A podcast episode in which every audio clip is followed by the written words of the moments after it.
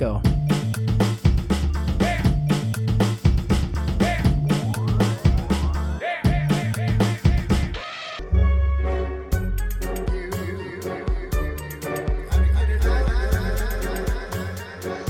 Pois é, estamos no ar.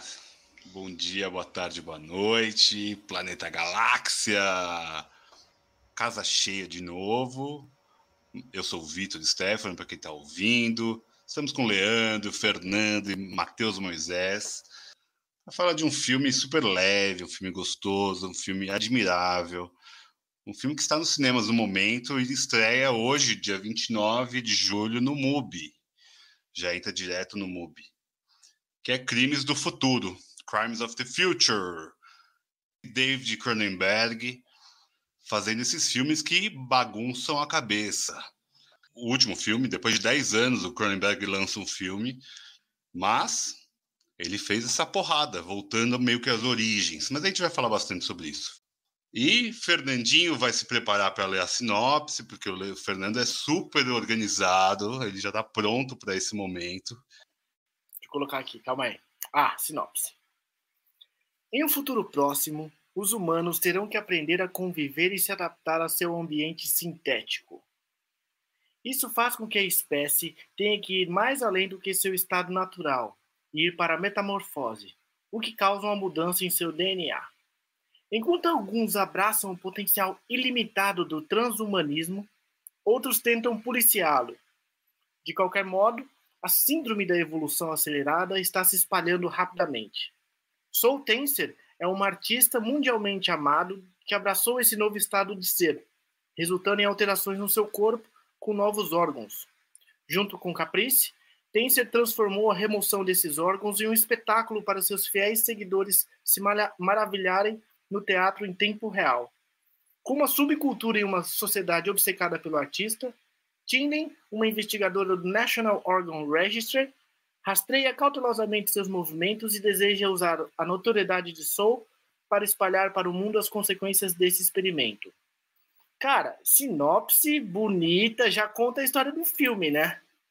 Sinopse bem expositiva, igual as cirurgias que a gente vê no filme. Acho que faz bastante sentido a sinopse aberta, assim, aberta como corpo de algumas pessoas. Eu queria primeiro começar com a psique de Mateus Moisés. Mateus Moisés, o que Crimes do Futuro te trouxe?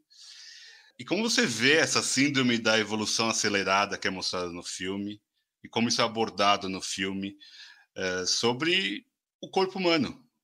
A dor, né? a mudança da dor, o que é a dor, o que não é a dor, o que é arte, o que não é arte. É um filme super amplo, ele vai longe. Mas eu quero ver o que você, o que te tocou primeiro, meu amigo. Bem, amigos da Rede Globo, quarta-feira, dia bonito para um filme bonito, me impactou bastante, fiquei muito satisfeito, muito feliz por ter assistido esse filme. Realmente me surpreendeu positivamente, mas eu achei tão conceitual, assim, tão capaz de, de produzir conceitos, né? Peter Pel Pelbart é um professor da PUC. O Leandro deve conhecer, você conhece? Não conheço, não conheço. Que é um professor da filosofia que discute dança, pós-humanismo e coisas loucas e bizarras. Por que eu estou dizendo isso? Porque eu tenho a sensação de que o filme ele mostra assim o avesso do real, saca? Eu, eu fiz uma leitura bem metafísica do filme, como se, vamos dizer assim, o, o que seria, né? Vamos, vamos supor, é, vamos supor que nós não vivêssemos na forma como vivemos, não tivéssemos nossos corpos, a nossa realidade, a nossa percepção da existência que temos. Que outro formato a existência teria? Nos remete a coisas irracionais ou coisas é, muito fora daquilo que a gente consegue, do cognoscível, vamos dizer assim. a gente às vezes imagina, por exemplo, formas estranhas, como o cara com orelhas por todo o corpo, tá ligado? E cara, é como se a gente estivesse vivendo uma outra forma de vida completamente diferente. E isso situado no futuro. É... Cara, eu fico pensando assim, onde que onde que nós, nós vamos chegar daqui a mil anos, por exemplo, né? Em outro, há muito tempo atrás, há muitos episódios atrás, alguém fez essa pergunta, né? Como será o ser humano daqui a mil anos? Será que existirá ainda, né? E se existir, como será? Eu acho que o filme mostra uma forma de ser avessa e totalmente diferente daquilo que a gente conhece, de uma maneira muito é, bem executada. Eu olho aquilo e falo assim, cara, isso é uma coisa assim que não sei, não me parece tão exagerado. Me parece muito possível. E por isso que eu achei que poderia ser o avesso da nossa realidade. Ser uma forma muito específica e esquisita de viver essa realidade. Eu acho que eu começo assim. Foi longe, já foi ótimo já. Mano, mano, não é muito bom ter o Matheus de volta, cara. Ele logo na primeira fala vai lá do outro lado, cara. Eu tava com muita saudade dessas reflexões dele. Faz toda a diferença, né, Fernandinho? Agora eu vou levantar a bola pro Leandro. O Leandro que tá com essa cara de poucos amigos, que não gostou tanto do filme assim. Leandro, que você que está nos palcos quase sempre, né? Nosso artista aqui, multimídia, né? Agora já é um homem multimídia. Do YouTube, da, das internets, do palco, da dança, do parque. Lê, você já se viu ali, né? Num palco, várias vezes, com uma plateia vendo você dançando. É, como você viu essa experiência do filme? né, colocando as cirurgias como arte, no caso, né, no filme, e como elas te impactam ver aquele público sedento daquilo. Como você vê o público hoje para você, sedento de ver você dançando, ver o seu corpo dançando, é, ver o corpo dos seus colegas dançando? É, como você vê essa relação do filme, do corpo do filme com você? Ou com você, ou com o filme, ou com as suas ideias também, tanto faz. Nossa, é bastante coisa. É... Matheus, o filme que a gente viu foi Crimes do Futuro, do David Cronenberg. Só para pontuar.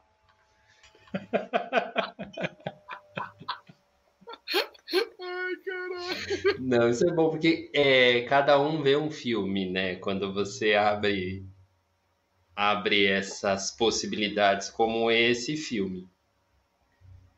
Difícil responder a pergunta do Vitor, porque eu acho que de alguma maneira esse interesse pelo corpo, eu acho que ele é, ele é nato do artista, de qualquer linguagem. O, o artista tem interesse pelo corpo humano e não, não é de hoje, né? É, querendo ou não, como eu vi ambientes muito escuros, vi é, essa, essa questão do, da bio, da tech, da arte, tudo junta, eu não dá para não lembrar, por exemplo, de Leonardo da Vinci, né, que é, era essa cabeça no Renascimento, né? E a gente vê que cada vez mais muitos artistas eles eles estão buscando essa intersecção, né? Eu não sou médico, eu sou médico, mas eu sou performer e eu também, sei lá, é, sou engenheiro. E hoje você pode ser um engenheiro de biotecnologia, coisas que a gente não está no nosso dia a dia, né? Não é, não é tão palpável para nós. Eu digo no nosso dia a dia é, consciente, mas eu acho que já está tudo aí, sabe? Isso já está nos nossos corpos. Quando você toma uma vacina, tem biotecnologia ali, né? Para dar um exemplo raso. Mas tem artista que já faz e o um chip, pouco né? isso. E o chip que coloca. É. Chip chinês. Tem chip, tem é, N tratamentos para N doenças que não são só é, via oral, né? Assim, não é só esse remédio que vende na farmácia. A gente sabe que isso pode ter.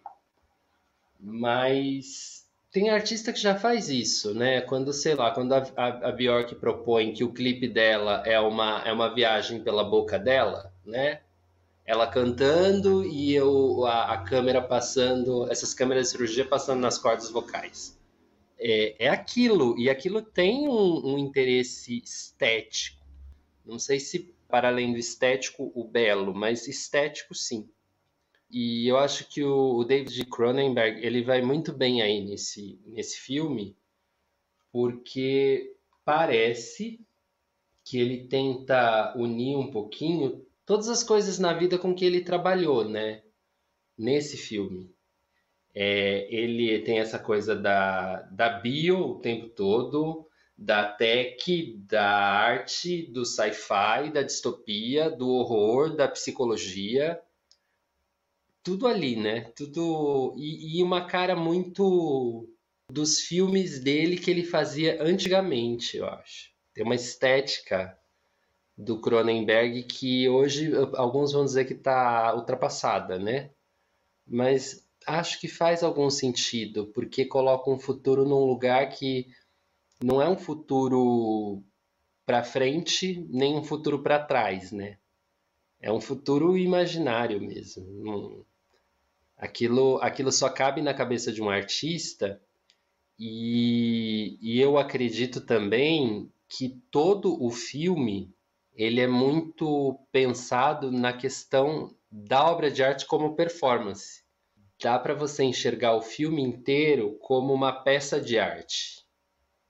Isso, isso eu acho uma, uma sacada interessante do filme também. É, e dessa bioarte. Isso é muito legal, sabe? É, é, é um ar novo levado às últimas consequências.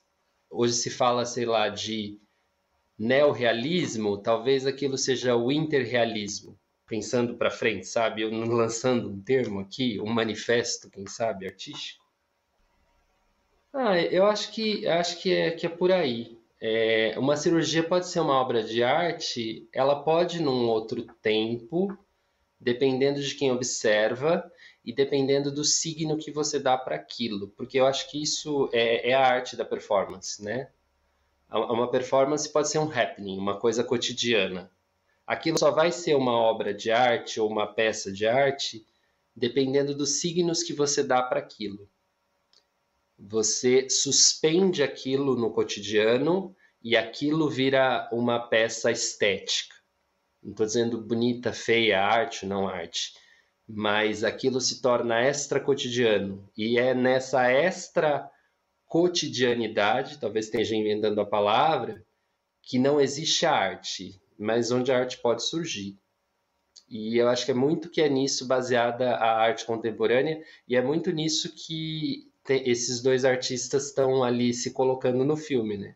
O Sol e a Caprice. Né? Tem alguém que consome aquilo como arte também, isso também é um, é um, é um debate que cai no que é a arte, mas no que será arte, então nunca, nunca vai ter fim. Acho que eu respondi para o Victor. Depois a gente fala um pouquinho mais do filme, dessa Lógico. sociedade do espetáculo também, que está ali. Fernando, passa é, Fernando, Fernando. Victor, passa vamos, Fernando. Fernando. Vamos, Fernando. Você, sua vez. Não vou perguntar sem música, porque tem, mas não é isso o, o cerne que eu vou te perguntar agora. Fernando, você, você acha que nesse futuro distópico, você que é um, um ávido consumidor de distopias, né? A cirurgia é o novo sexo? Mano, eu ouvir vocês é muito foda, porque, tipo, dá a impressão que cada um vê um filme diferente às vezes, saca? E é muito louco isso. Isso é muito legal. Mano, eu não. Cara, não sei. Eu, eu, é um cenário distópico, com certeza. Adoro por isso. Eu gostei muito do filme, também como vocês. Mas diferente de vocês, talvez eu tenha menos condições de explicar. É um filme que me pegou muito pela estética em si, menos pelo intelecto, saca? Tipo, embora tenha intelecto pra caralho. Mas é um negócio assim, sabe aquela sensação que você tem e fala, mano, eu não consigo entender totalmente esse artista ainda. Mas, tipo, tem algum, alguma coisa muito valiosa nessa obra, saca? Eu consigo reconhecer isso. Tipo, por mais que seja um filme, muita gente nesse, muita gente vai ter fala, vai falar sobre esse filme que o filme é uma bosta. Ponto. Acabou. Entendeu? Porque tipo assim, ele não aponta uma direção, ele tipo meio que abre várias possibilidades mais do que, saca? Não é um filme fácil assim, né? Mas eu vejo ali talvez um, um filme cult 2050, saca isso? Tipo assim, vai ganhar esse status assim. Acho que tipo, é louco pensar isso agora. É, acho que não, cara. Acho que pela, pelo futuro que eu, que eu, eu vejo, assim, acho que não. Acho que enchei a brisa muito torta, tá ligado? O lance de chupar, chupar buraco de barriga, tá ligado? Não é a visão de, de prazer do futuro. Não pode ser isso, a não ser que a gente rolou muito mal, saca? Mas de forma geral, eu achei um filme muito foda, assim. Tipo,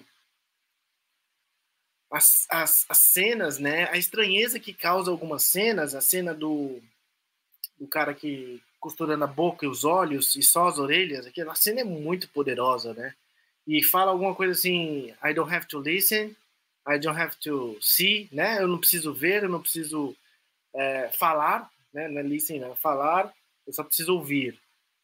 E aí depois o cara com um monte de orelha toca uma música e o cara dança, assim. Eu lembrei do Lê por causa daquelas cenas. Achei foda isso. Achei foda. Isso já dá, valeria um ponto 10, assim, para mim, foda-se. Acaba o filme ali. Eu falei, mano, já não tenho mais pra onde ir aqui. Já é, já tá no top, tá ligado? Tem que estar tá top 5 aí, mano. Esse cara tem uma coisa. É, e, e, cara, não sei eu preciso ouvir vocês, o que vocês entenderam do filme, para talvez formular uma concepção do que é o filme, mano. Ai, Fernando, e essa frase clássica, né? Eu vim aqui para ouvi-los. É verdade, cara. Essa porra é verdade, velho. Bom, que, o filme começa de um jeito muito interessante, eu acho, né? É aquela criança, é o único momento solar do filme, depois fica totalmente escuro. Mas começa muito impactante, né? Porque uma mãe matar um filho. É, não, não, vou nem falar, quem não viu aí, não há spoiler, porque é logo a primeira cena do filme. O menino tá lá brincando no mar. Daí a mãe fala: Não coma nada daí, né? E daí o menino volta para casa e a mãe pega ele comendo um cesto de lixo de plástico. Ele comendo plástico. É, porque faz parte desse transhumanismo aí, que ele tem um, um, estômago que digere plástico. Que fala muito sobre o que a gente consome hoje. A gente consome plástico pra caralho.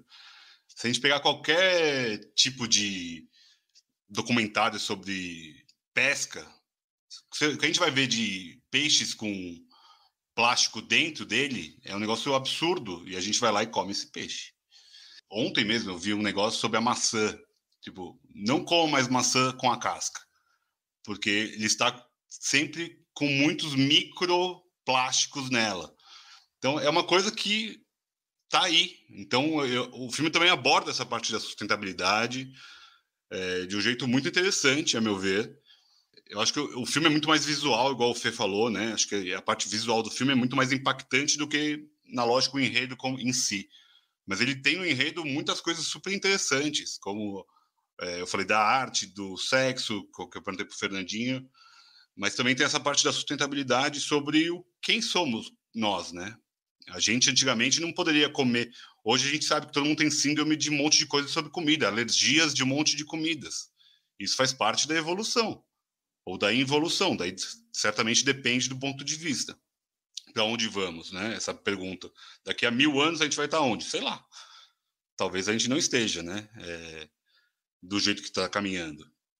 Mas eu acho que o filme ele coloca vários elementos super interessantes e acho que esse começo é bem impactante, né? Uma mãe que rejeita um filho que ele é diferente. É, o que é ser diferente naquela, naquele futuro? Também tem, é, tem esse questionamento.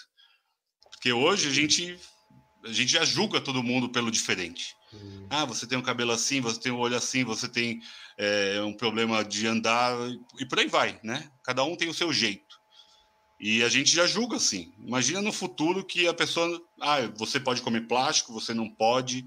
E daí vira uma guerra mesmo, parece uma guerra civil ali em algum momento, né? É, o filme não entra nesse meandro sobre guerra, mas está todo mundo vivendo num submundo ali, né? É, tem uma polícia que não aparece direito, é, e daí todo mundo faz tudo escondido, de um jeito super interessante. Eu achei muito legal, e como o Lê falou, tem esse ar meio oitentista, né, das coisas. Parece que tudo é dos anos 80. Tipo, tem uma televisão de tubo para fazer um experimento lá no futuro, para a gente ver um, uma cirurgia numa TV de tubo. Uma cirurgia que os robôs fazem, e hoje as cirurgias já são feitas por robô, né? Tem a telecirurgia. É, claro que não é do jeito que o filme mostra, é óbvio, né? Ainda, talvez vá chegar a ser em algum momento. Mas é assim, me chamou, o visual me chama muita atenção, muita atenção. Aquela, aquela cama bizarra que parece um monstro, que o cara vai se né, atrofiando nela, parece. Aquela é, cadeira de comer que parece do Chaplin, que a gente falou outro dia, que ela já prepara a comida que ele pode comer. Então a gente vive uma sociedade já que as pessoas, claro, quem tem condições escolhe o que come, né? Ah, vou comer só orgânico, é, não vou comer doce, não vou comer açúcar, é, vou evitar cafeína e por aí vai. E é um futuro que talvez só sobrem essa elite, né? Me parece ali que todos ali são da mesma classe social. Isso não é muito colocado no filme, né? Pelo menos eu não notei. Eu achei um filme impactante. Muito mais pelo, pelo sol e pela caprice, né? Quando os dois estão em tela, é um negócio muito forte. Quando entra os personagens secundários, eu acho que meio que perde um pouco, não sei, é, perde um pouco o ímpeto das coisas. Por mais que tenha a Kristen Stewart ali, Vitor, eu, eu acho que esse é justamente o mote do filme, assim, ó o mote, Matheus voltou, a voltei a usar a palavra. É o mote do filme, porque é um mundo sintético e um mundo onde as pessoas não sentem dor. Daí esse público que vai consumir aquilo, porque existe uma necessidade da biologia, né, de ver o, o órgão, assim. Né? É, não existe natureza ali. Não existe. A única natureza que sobrou parece que é a natureza humana, que está tentando sobreviver dentro desse sintético. Né? Tanto que a mãe mata o filho. Vocês vão ver o filme, mas assim, é uma questão bioética para ela. Porque ele é o primeiro que já nasceu com o gene ou com aquele órgão, né? Todos Algumas pessoas têm esses neo-órgãos, né, essa evolução rápida. Foi o primeiro que nasceu com um estômago capaz de digerir o plástico. E ela fala: não, a humanidade não tem que ser assim. Então ela, ela mata o filho. Né? O milagre para uns, para a ética de uns, para a ética de outros, é a grande desgraça. Né? A gente cai em muitos temas da bioética ali que são, são, são fortes. Né? Então, eu acho que você querer ver aquilo é ter uma necessidade de experiência e de talvez até lembrar o que é a dor, porque não sentir dor física é, um, é, um grande, é uma grande chave ali do filme. Porque se você, você, você percebe que as pessoas fazem aquilo sem anestesia, num futuro que diante de, sei lá, você pegar um futuro dos anos 60, dos filmes dos anos 60, é um futuro que não é asséptico, né? Esse futuro ele é sujo. Aquelas cirurgias são feitas sem nenhum sem não passa nenhum álcool em gel, né? De infecção, porque se você não tem a dor, você também não tem o medo da infecção e da inflamação. Então, tem, tem essa questão, por isso para a gente talvez seja tão horripilante e tem a questão do, do, do consumo, né? dessa, dessa exposição e do, do proibido. Do proibido. E disso que o ser humano vem se tornando. Parece que também é uma coisa que todo mundo quer acompanhar. Né? Você quer saber o que, que esse ser humano vai virar, se ele é novo, se ele não é novo. Parece que é o grande, realmente o grande frisson daquele mundo, daquela distopia, daquele lugar. Então, por isso que o Sol é tipo, o cara, o Fernando leu na sinopse, um dos artistas mais famosos do mundo. Ele, ele dá o que as pessoas querem, que é essa, não sei, talvez uma, uma visualização. Talvez possa doer se eu ver. Talvez me traga alguma, alguma estesia no mundo de anestesia. Olê, fala um pouquinho do que você sentiu do filme da Sociedade do Espetáculo, que você comentou no seu comentário inicial. Eu acho que é, é isso, é, é, bem isso, Vitor. O que, que as pessoas querem? Hoje, hoje o que, que as pessoas desejam ou o que, que a publicidade está mostrando para as pessoas né, nessa sociedade, enfim. É o desejo da experiência. E esse desejo não é novo. Eu acho que é uma condição humana, né? Só que essa experiência, esse desejo de experiência, ele muda conforme o tempo, a época que você vive, a pessoa que você é. Né? E essa sociedade do espetáculo ali, ela vende a experiência de sentir alguma coisa, que não é muito diferente da sociedade do espetáculo de agora. Né? As pessoas querem sentir, elas querem registrar, né? Querendo ou não, muita coisa dos anos 80, mas as pessoas estavam com um smartphone nas plateias fotografando. Né? Eu, eu adoro isso em filme. Adoro quando o cenário não coloca uma época determinada, quando o figurino também não marca uma época. Tem coisa que a gente reconhece que é dos anos 20, outra coisa que é dos anos 80, outras coisas que a gente nunca viu. Eu, eu acho que aí você está criando bons elementos cênicos para uma sci-fi, assim. Que o tempo não existe, já não é mais o futuro tem ótimas ficções de futuro, e o que eu gosto muito. Mas essas que, que não determinam época também curto bastante. Acho que é isso, acho que, que é um pouco isso. Super sentido, Lê. É, a gente vê esse mundo instagramável, né? E também eu tenho uma sensação que as pessoas já não têm mais a menor noção do que se expõe, né?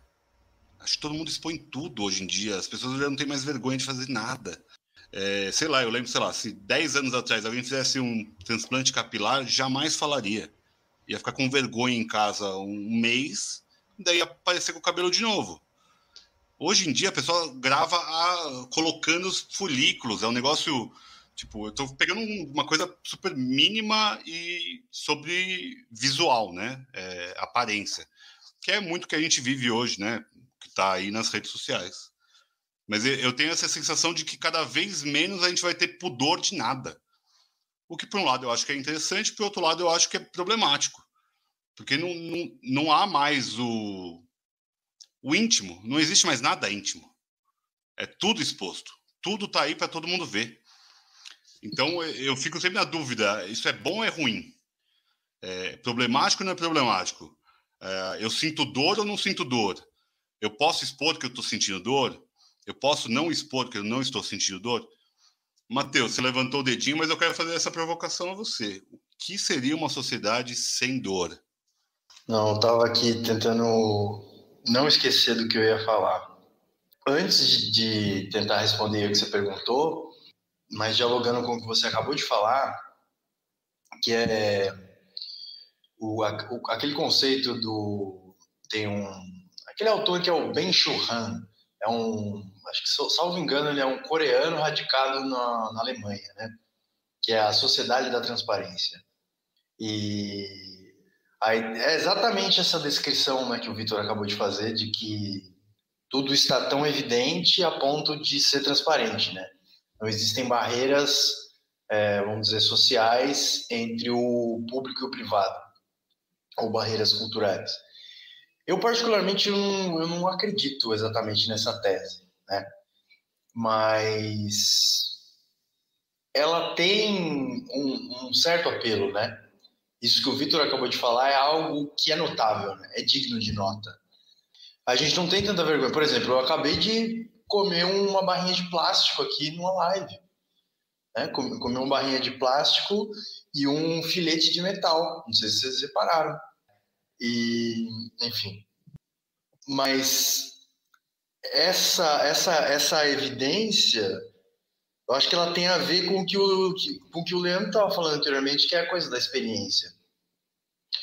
Porque é o seguinte, por que que tudo é tão visível, talvez? Tentando, tentando, tentando for, formular aqui, né? Vamos dizer, né? Por que, que tudo é tão visível? Por algum motivo, a, a, a nossa busca pela experiência, é, ela falhou no mundo de, de outrora, né? A nossa busca pela experiência, ela vai se modificando. Me parece estranha a ideia de, de, de pensar que a gente está impedido de viver a experiência, de experimentar coisas e de sentir, por conta de, sei lá, uma superestrutura. Que, o que, que nos impede, né? Na verdade, eu acho que nós estamos criando novas formas de sentir, assim, sabe?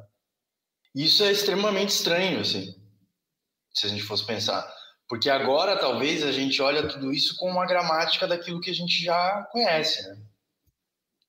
Mas talvez daqui a um bom tempo, daqui talvez a uns 30 ou 50 anos, a gente já comece a experimentar efeitos e formas de ver essa forma de sentir que está sendo criada pelas redes, por exemplo, e pela sociabilidade que, é, que existe agora. O filme, no, no lance do transhumanismo, sei lá, é um dos que eu já assisti que mais que melhor exemplifica a coisa do ciborgue, né? Porque ele tem vários aparatos, né? Várias máquinas ali, né? Tem um, equipamentos de vida, né?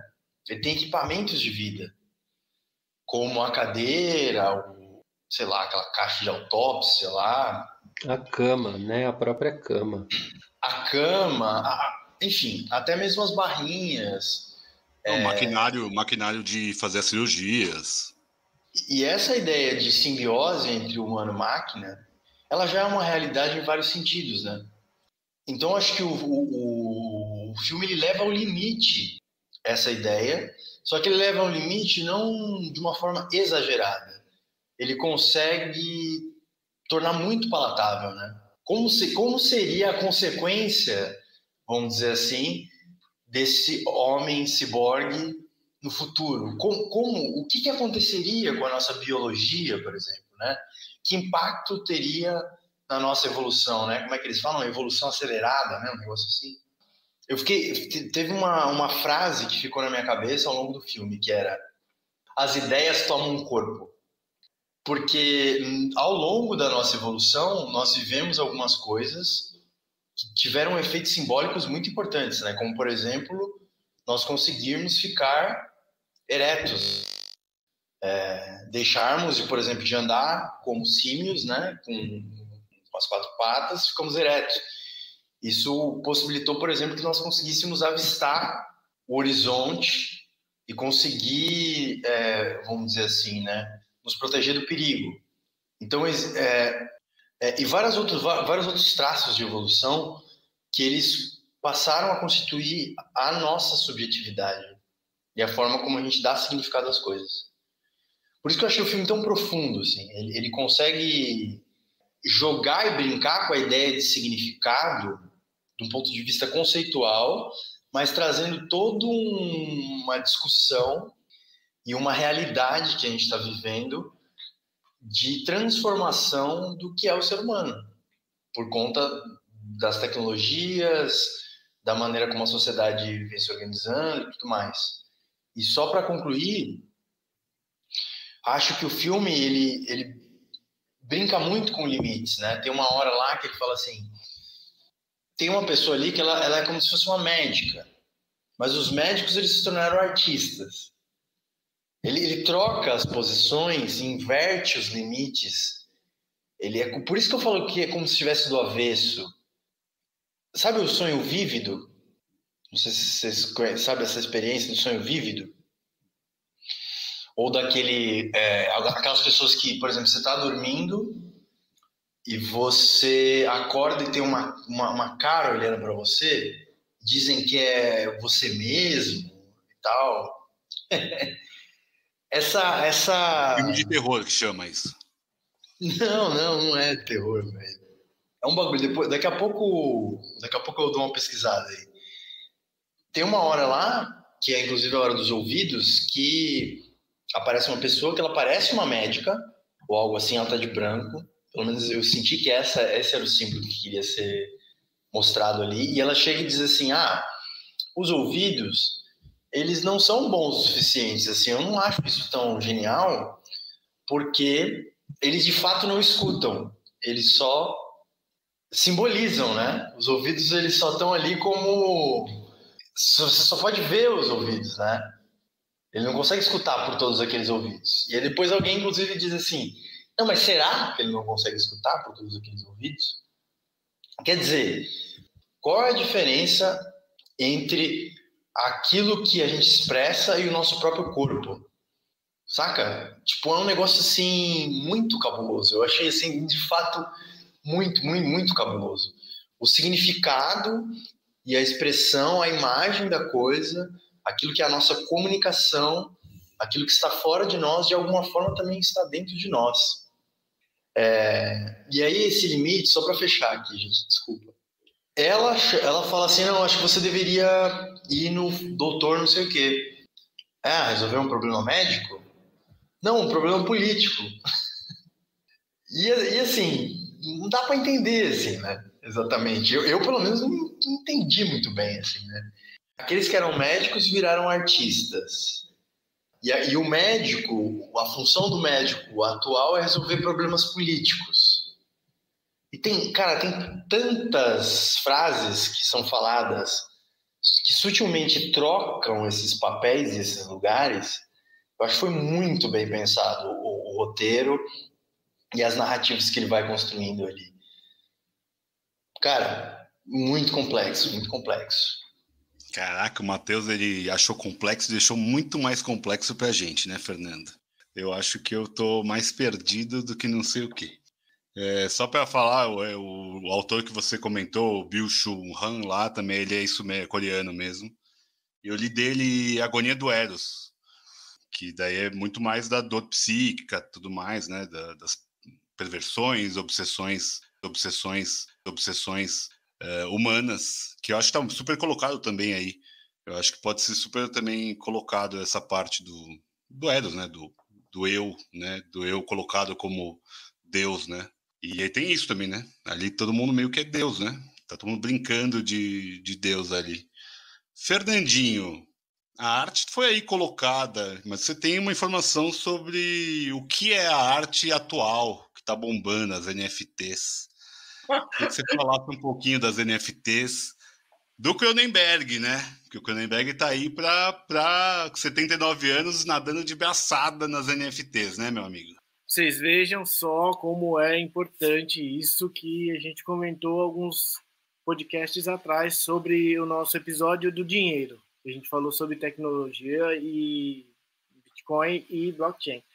E aí, cara, eu fui pesquisar sobre o David Cronenberg essa semana, eu coloquei o nome desse desgraçado no Google, apareceu lá que ele teve pedra nos rins, e aí ele retirou, extraiu as pedras nos rins, transformou essas pedras nos rins em um arquivo digital e transformou em NFT registrado na blockchain da Ethereum.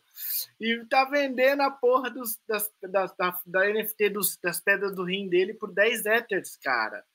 Um Ethereum agora tá valendo 8 mil reais, é 80 mil reais para você adquirir. Olha só a bagatela de você ter um arquivo digital do, das pedras do rim do David Cronenberg.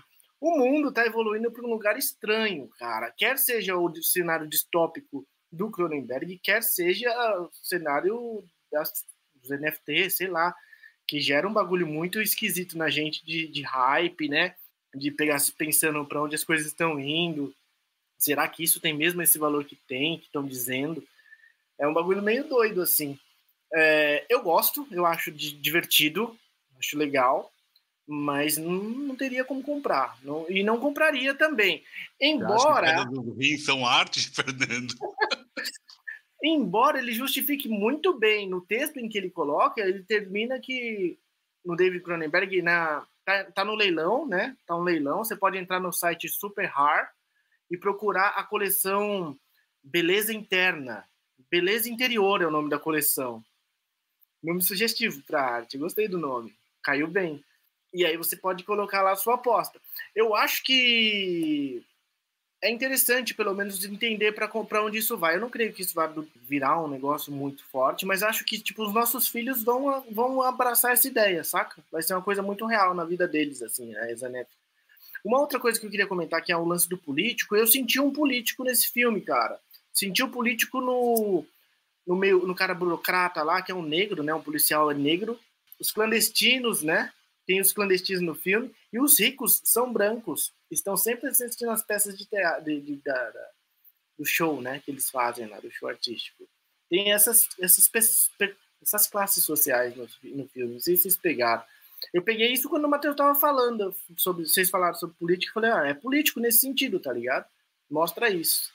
Mas, é só, era isso. Esse, esse é o grande achado da, da sagacidade do Cronenberg tirar uma foto das próprias pedras dos rins. Bom. Que fase, hein, gente? Nossa. Como, como, diria Shakespeare, quão profundas são as molas da humanidade, alguma coisa assim, né? Ô, Fer, tem um, tem um detalhe importante aí, que é a questão, inclusive assim, né, no começo do filme, dos órgãos serem registrados, né?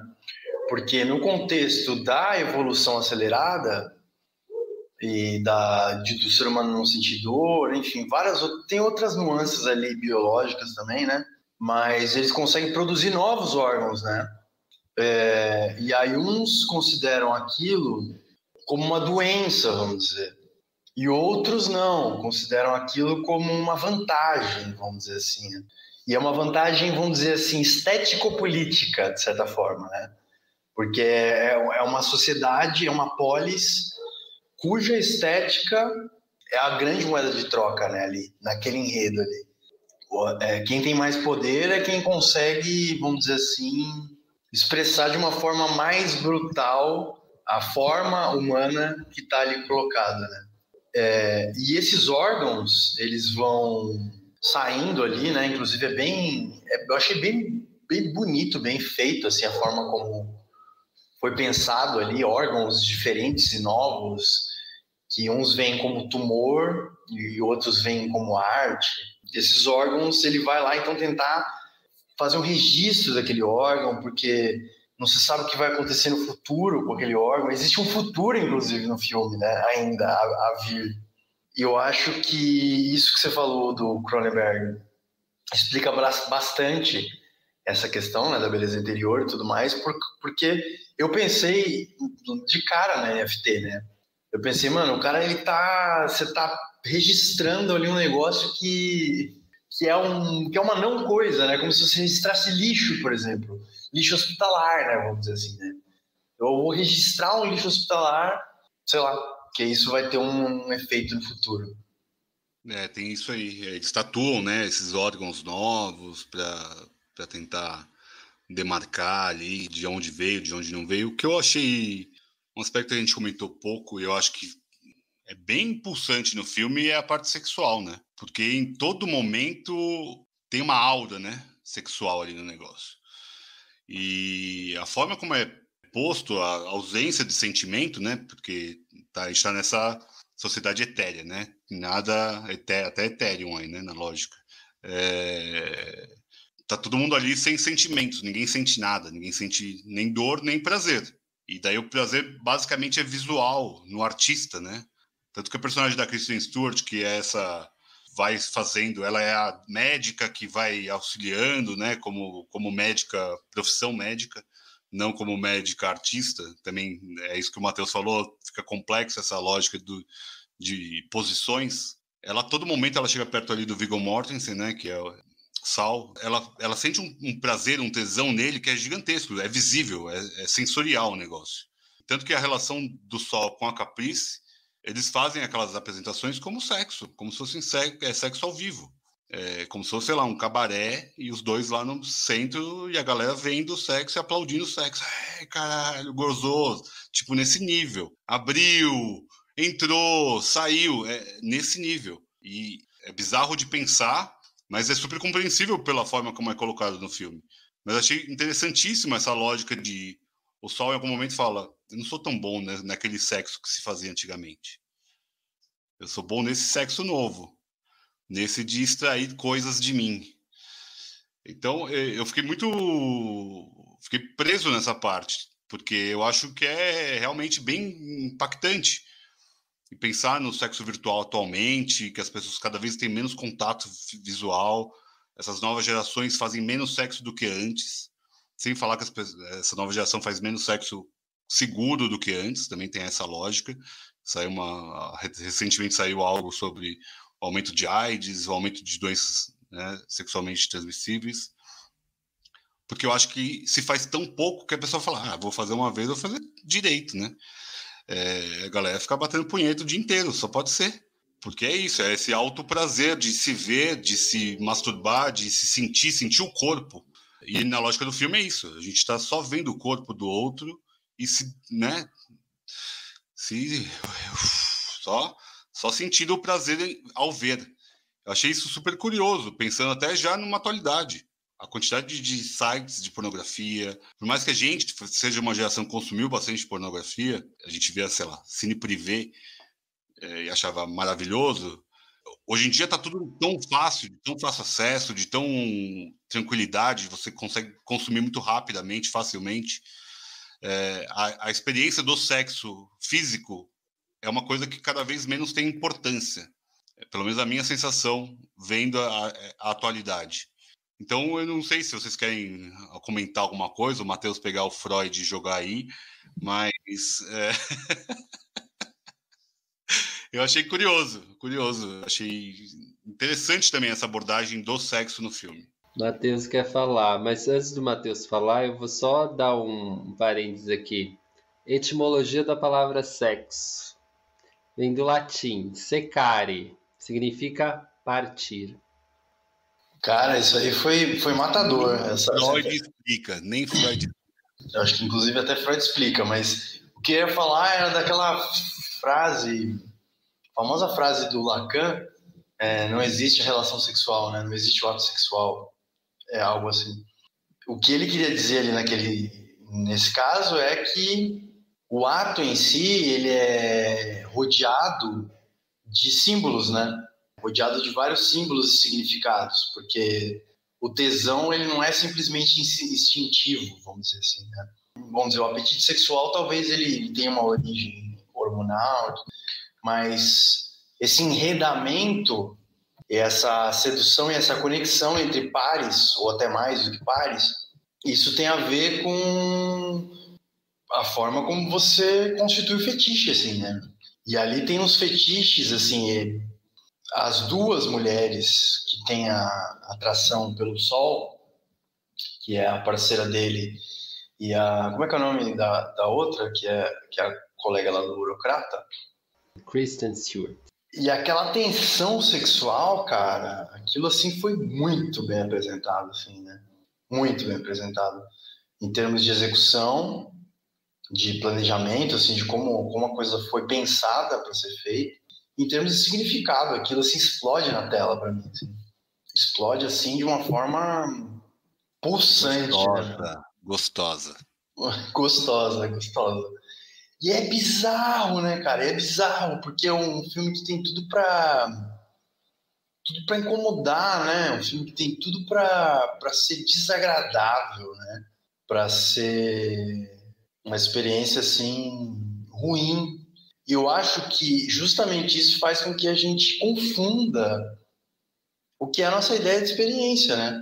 Porque em situações limites, como por exemplo no caso da doença, da, da morte, aproximação da morte, é, ou da distância, e todos os tipos de distância. Como é essa experiência, né? O que se sente ah, nessas situações? E o que, que, o que significam essas experiências, né? Um corpo, de certa forma, ele é sexualizado, não sexualizado, mas ele é, ele é erógeno do seu nascimento até a sua morte. Porque existe um princípio do prazer. Ex existem, vamos supor, né, até do ponto de vista evolutivo. Sei lá, cara, eu achei esse, esse filme assim praticamente uma bíblia, velho, assim, em termos de possibilidades de levantar discussões. Assim. Você imagina, na, na, na sensação de uma pessoa, eu tô tocando aqui esse, esse esse frasco de mostarda, né? Como é que a criança, por exemplo, aprende? Ela fica pegando, né, cara, até perceber que vai espirrar. Ah, se espirrou, então vou tentar espirrar para baixo, para cima. E a criança, nesse aspecto, ela é um pouco Deus, né? Como o Vitor estava falando ali antes. A criança é um pouco também como Deus. Ela é, de certa forma, extemporânea, porque ela não tem a noção do tempo. E ela é, isso, isso aqui seria polêmico, né? Mas ela é, de certa forma, amoral também, assim, sabe? Ela brinca com essa, com essa sinestesia, assim. Então, eu acho que ele brisou muito nos limites do corpo. Só pensando nessa experiência pessoal que o Fernando relatou, já tem muito sobre os limites do corpo, né? É uma coisa que sai do seu corpo, um corpo estranho, vamos dizer ali, né? No caso é a, a pedra no rim. E a noção de limite, acho, bom, tá bem filosófico, mas eu acho que é o filme, eu acho que o filme é isso, assim. A noção de limite é estranha, né? A gente está o tempo todo em uma espécie de simbiose com o ambiente, né? Nós não somos isolados. E para colocar mais uma coisinha aqui, eu acho que, honestamente, sim, eu acho que o filme realmente é cabeçudo. Assim. É... O erógeno, né? É muito legal, porque eles pegam e é como se você tivesse uma capacidade muito assertiva de identificar as zonas erógenas. E, e é como se a arte do sexo ela fosse extremamente exata, né? Você consegue é, caminhar com um bisturi e atacar aquela região, aquele ponto erógeno que vai gerar prazer e não só prazer naquele que está sentindo, naquele corpo que está sentindo, mas no corpo social que está à volta. O que, assim, para mim explode a cabeça. Assim. E, e o Matheus, mas ali é o que a gente está vendo é muito o prazer do outro, né? Porque a, o sol não, aparentemente não tem prazer. Né? Ele, ele é realmente só um objeto, um intermediário ao prazer. Eu acho isso super interessante também. Eu, eu, eu fiquei viajando nisso, né? Porque ele não é o artista, ele é o suporte. Hoje, quando um artista faz body art, ele é o próprio suporte. Agora, quando você elege um outro suporte, né? No caso, a Christine, e esse suporte é um corpo, você foi além do limite do que a gente tem hoje como body art, já é diferente. Para além do audiovisual, né? Uma coisa é, ali para todo mundo ver. O que, que você perguntou, Vitor? Dá um exemplo do que é um body art para quem não conhece nada de Nossa, é, hoje, hoje muita gente que usa o rótulo body art faz, uh, por exemplo, já viram esse show de suspensão? Aquilo é body art levado às, às últimas consequências, né? Uma coisa assim, antecipando o top, prepare o estômago, né? A tatuagem é body art. É usar o corpo como suporte para uma arte qualquer. Acho que o exemplo da tatuagem é muito claro, né? Essa, é, hoje o que é body art é assim, algo que modifica o seu corpo, algo que você faz para ser visto com o corpo, né? ela usa, se usa como próprio suporte. Então, o, o lance de usar o outro como suporte, porque o corpo dela está preservado, assim, ela não é uma, uma ser humano super evoluída dentro dessa super evolução que está desenvolvendo esses neo-órgãos. Porque esses neo-órgãos também tem uma coisa que também eu acho que é um pouco artística é, e até assim caminha um pouco para o lado desportivo, que é onde o corpo pode chegar. Qual é o próximo limite? Para dar um exemplo, o Bolt corre assim, né? O que virá depois do Bolt?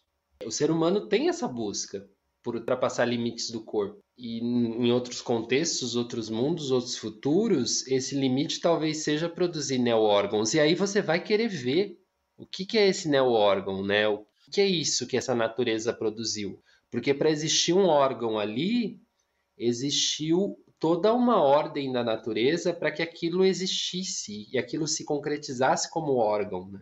Um emaranhado de células, uma coisa que é um, certo milagre evolutivo. Porque se não houvesse toda aquela concatenação biológica, aquilo não seria um órgão, aquilo seria um tumor. É muito lindo, é muito lindo. Todos, todos esses, esses artistas que juntam arte e biologia, eles estão num caminho muito interessante dessas questões que o Mateus levanta de questões muito éticas, estéticas e questões de identidade também e de configuração humana, até essas questões da beleza, né? Porque alguns artistas, em algum momento, observando a natureza, se questionaram se, se a arte é necessária. Né? Para que fazer a escultura de um corpo humano se o corpo humano já é maravilhoso? É uma pergunta que um artista pode fazer. Qual é a necessidade disso? Então, é o filme é realmente, eu acho que é de explodir a cabeça. Quanto mais você fala, mais, mais você, você consegue ir aprofundando, entrando nas entranhas do, dos personagens mesmo, nas vísceras. Fernando, você que só tem dois ouvidos. No filme lá, o cara deve ter uns 20. Você que veio para ouvir. O que, que você tem a dizer sobre isso tudo, meu amigo? Você ficou muito quieto. Queria entender se você tirou algo desse filme. O filme te impactou mais do que aquele mais ou menos que você tinha achado. Cara, eu queria só perguntar para você. Entendi tudo que vocês falaram, tem acordo total. Eu subscrevo assim embaixo, assim. Tipo, por isso que eu fiquei quieto, porque eu já me senti representado na fala de vocês. Todos. Dessa vez não é porque eu não entendi o filme, não. Não! Eu entendi. Só que vocês entenderam e falaram tão bem que eu nem precisei falar. É por isso que eu tô quieto. A minha dúvida só é uma seguinte que eu quero colocar para vocês, cara. Quais são os crimes do futuro, então? de forma clara, assim. Boa beleza, temos esse, temos, temos esse futuro distópico, beleza, estamos caminhando para isso. Quais são os crimes, assim? Porque não, para mim não me ficou claro. Matheus, você, vai. O que, que, você acha que é o crime do futuro do filme? Mas se a gente pudesse pensar juntos aqui, né? Existe um policial que está ali às voltas, tentando pegar principalmente o grupo subversivos ali. Esse grupo de subversivos, o objetivo deles é guiar a humanidade dentro dessa evolução acelerada para um determinado modo, vamos dizer, para não dar spoiler, né? Para uma determinada forma que tem a ver com o lugar do humano e da máquina. Então, essa afirmação. Isso, menino, isso, isso. então, tá Tem uma palavra, uma palavra resume esse crime do futuro. Vai. Vai, você vai chegar nessa uma palavra. Vai lá. Pô, fala, fala aí pra nós, né, mano? Vai... não, não sei, não sei. É, vamos ver aí. Eu acho sei. que é neonazismo. Neonazismo? É, é o grande crime do futuro. Explique-se. Eita porra! Ele, quer, ele não, tem, não tem a ideia de formar um ser humano superior. Por isso ele deseja tanto que eles vejam aquele ser humano assim. Né? Ele quer que todos sejam como o filho dele. Né? Porque o outro ser humano já não serve mais para o mundo que se apresenta. Então, a partir daqui, a gente tem uma, entre muitas aspas, raça superior.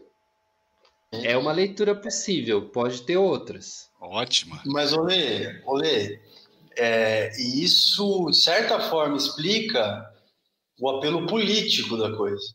Porque é um crime político, na verdade. O que acontece? Aparentemente, eles estão com uma bomba ali, né? Eles estão com uma, uma forma de ser que não tem muita previsibilidade do que isso vai, vai, vai virar, né? A bomba, você falou em sentido figurado, né? É, em sentido figurado. Quando falou a bomba, eu falei, vamos não vi bomba nenhuma. É, não tem bomba nenhuma. não, eles estão com uma bucha, né, mano? Ah, eles estão, sim, sim. Eles estão com uma, uma coisa que não tem, não, você não tem como prever, tá ligado? Por isso que o filme, inclusive, fala muito do futuro, né? Eu, eu, acho que isso aí foi a.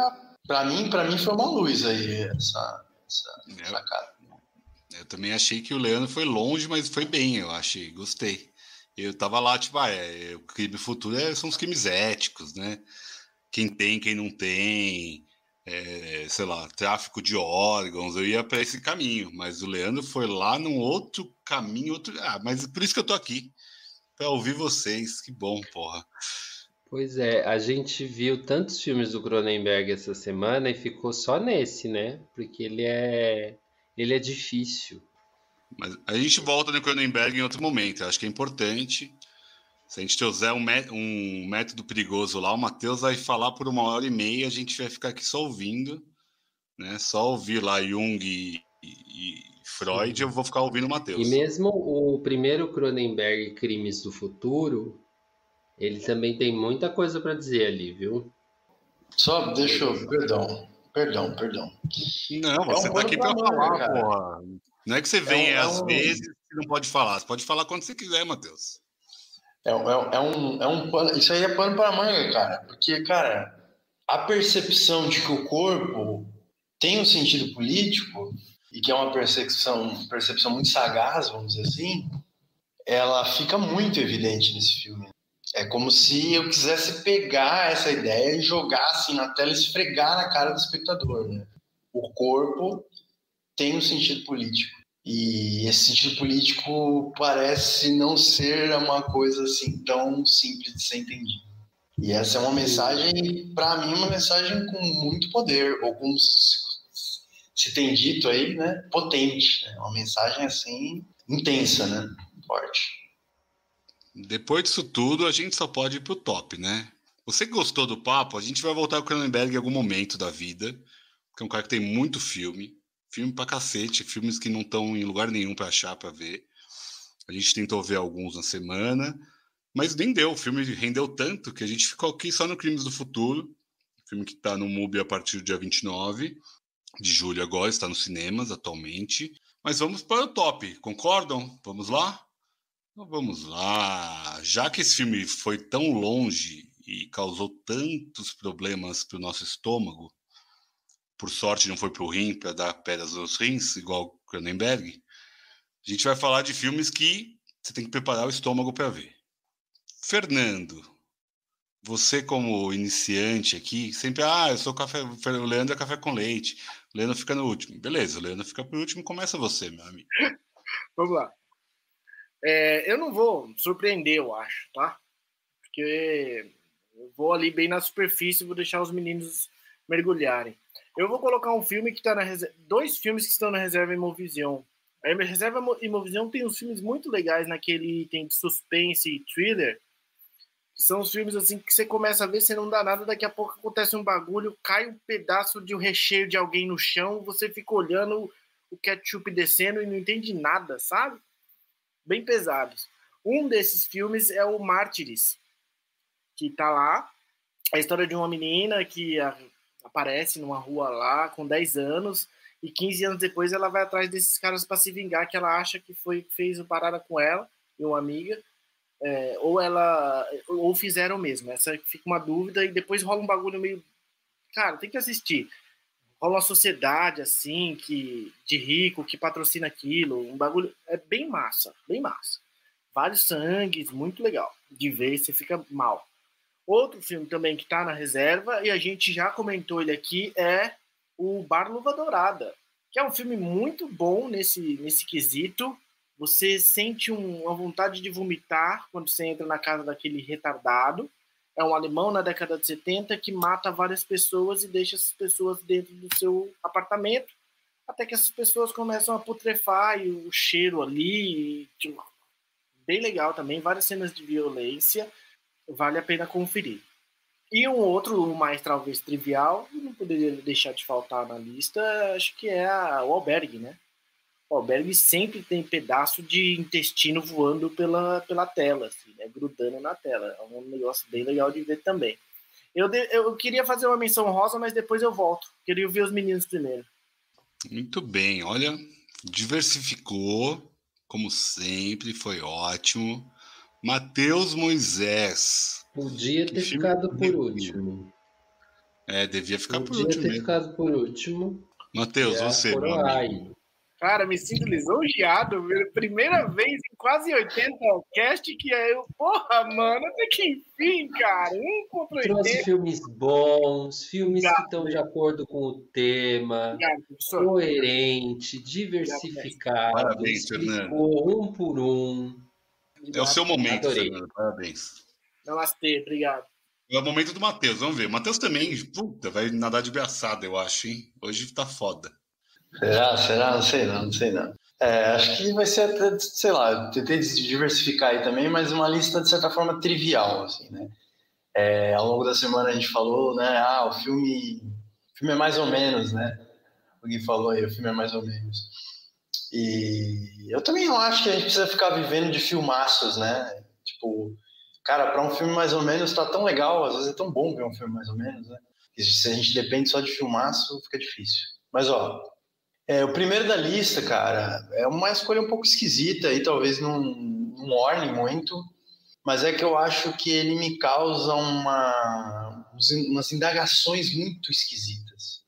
E é o filme Os Idiotas, né, do Las von Trier, que envolve um grupo de pessoas que decide se fingir de, de débeis, vamos dizer assim, e se é, trancar numa casa e tudo começa a ficar muito esquisito e ceboso. Um segundo filme é um filme bobinho, a gente já comentou ele aqui, não sei se no ar, né? acho que não, não comentamos no ar, comentamos fora, que é aquele filme chamado Um Cadáver para Morrer, né? que é o filme com Daniel Radcliffe, né? E, cara, simplesmente é um, uma pessoa lidando com um cadáver, né? Lidando de uma forma muito esquisita com um cadáver. É, eu gosto do filme, apesar de ser um filme. Esse sim é mais ou menos, hein? talvez até mais para menos do que para mais. Mas eu, eu gosto do filme, acho que a ideia foi, foi legal, acho que legal também como foi executado, embora a narrativa seja meio. Enfim. E por último, eu acho que pelo simbolismo, assim, e pela abrangência que teve esse filme, pelo alcance que ele teve, eu acho que ele vale a pena ser citado nesse, nesse tópico, que é, é Jogos Mortais, o primeiro Jogos Mortais. Eu acho que ele precisa, precisava ser citado, porque ele virou um filme icônico e que foi um filme que as pessoas virou um sinônimo de aberração, né, na época. As pessoas assistiam e falavam: "Ah, enfim, depois tenho duas menções honrosas. O pessoal veio preparadíssimo. É disso que eu tô falando. Bom, o Leandrinho fica por último, né? Pra variar. Eu vou ficar com A Mosca, do David Cronenberg, é, que eu revi essa semana, e realmente é um negócio asqueroso ver aquele homem se transformando numa mosca. É incrível como os efeitos práticos ainda são muito bons no filme, achei muito bons até hoje história ótima, assim, sobre teletransporte, né? O cara criou uma máquina de teletransporte e na hora de fazer o teletransporte dele, tinha uma mosca dentro da, da cabine e ele se transforma numa mosca. É o, também a transmutação do corpo. Que o Cronenberg nada de braçada esse assunto, né? Ótimo, achei ótimo o filme, achei muito bom mesmo. Achei que combinou muito com o que a gente falou hoje. O segundo, vou falar de A Pele que Habito, que o Daniel até citou aqui no chat mais pela história do que pelo visual, né? Porque o visual é chocante, óbvio, ver a lógica, mas eu acho que o tema, como é abordado pelo Almodóvar, é muito bem feito.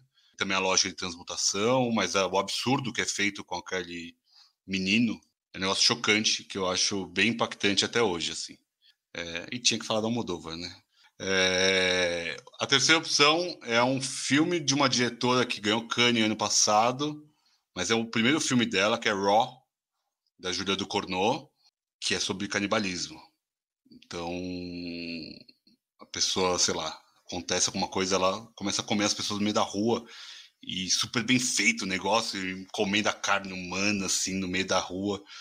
Ela ganhou com Titanic, que também tem a lógica de transhumanismo, só que é com carro, então a pessoa se, né, se apaixona por um carro e transa com o carro e engravida de um carro é, que também é muito bizarro de se ver, é bem impactante também, vale super a pena ver, tá no MUBI. Esse daí, o Raw, não tá em lugar nenhum, ele tava no Netflix até um tempo atrás, mas fica a dupla indicação da Júlia do Cornô, que só tem dois filmes, os dois filmes sobre o assunto, esse body horror que a gente fala, né? Vale super a pena, para quem tá preparado com o estômago, né? Leandrinho, vamos ver agora um body horror da, da Namíbia. Nossa, Cara, deixa eu te falar. O Leandro se fudeu hoje, hein, mano? Eu queria dizer isso aqui porque, mano, a lista tá foda, os moleques vieram. É, tipo, so, não, so, não sobrou nada. Fala, não sobrou nada para mim. Eu não sou um cara que vejo filmes body horror.